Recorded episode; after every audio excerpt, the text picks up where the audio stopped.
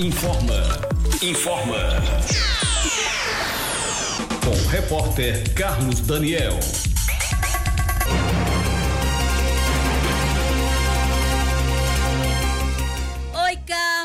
Boa tarde. Oi, Rose, Hoje boa é tarde. dia de TVT. É, decorou a musiquinha. Boa tarde pra você, claro, pra todo mundo que acompanha o Estúdio 97 aqui na cidade de Patos e, claro, toda a região metropolitana. Tem muita gente ali de São Média, escutei quando você falou. É, a audiência da fechada por lá. Desterro. É, Teixeira. Isso. Um abraço pra vocês aí que estão, em, que estão em outras cidades na nossa região metropolitana. Através do nosso site. do site, do aplicativo, das redes sociais. Aquele abraço. Eita, agora todo mundo desligou o rádio, eu cantando russo.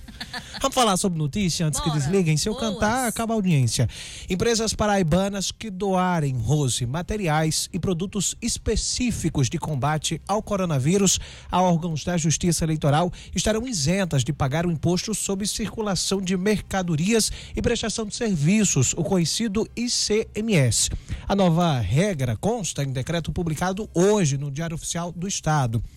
Essas doações são para garantir a segurança dos voluntários e também eleitores durante as eleições municipais este ano. Sendo assim, as doações de mercadorias listadas no DOI devem ser realizadas por pessoas jurídicas, contribu- contribuintes ou não do ICMS para o Tribunal Superior Eleitoral e também demais órgãos integrantes da Justiça Eleitoral. É importante ficar atento, contudo, às especificações que constam no decreto, porque alguns dos itens têm regras muito bem definidas. Atenção, o Senado aprovou ontem um projeto de lei que aumenta as penas para quem maltrata cães e gatos. A proposta altera a lei de crimes ambientais para criar um item específico para esses bichinhos, que são os animais de estimação mais comuns e principais vítimas desse tipo de crime. O texto prevê que maus tratos, ferimento, abuso ou mutilação dos animais podem ser punidos com pena de detenção de 2 a 5 anos, além de multa e proibição de guarda. Atualmente, a pena de três meses a um ano de reclusão e multa. Os brasileiros que estão aprovados pela Caixa Econômica Federal para receber o auxílio emergencial terão a sexta parcela depositada automaticamente. Mas atenção, nem todos receberão todas as prestações de 300 reais.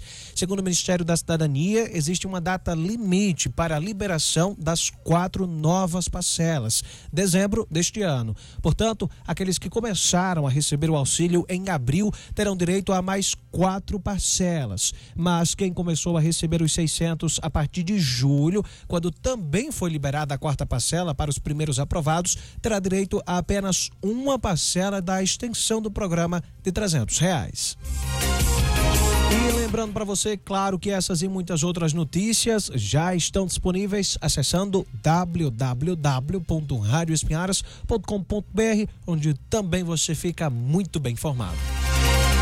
Rose Nascimento, amanhã ainda estou por aqui comendo seu juiz, trazendo notícias, então até logo. Até logo. Mas qual foi o seu TBT de hoje? O meu TBT foi do final do ano, aliás, da, do Réveillon, do início, da virada, né? A virada de ano, como a gente chama aqui no Nordeste. E foi o quê? Foi entre a família. Ah, tá. É um momento legal, bacana, né? Entendeu? Qual foi o teu, é, Maciel.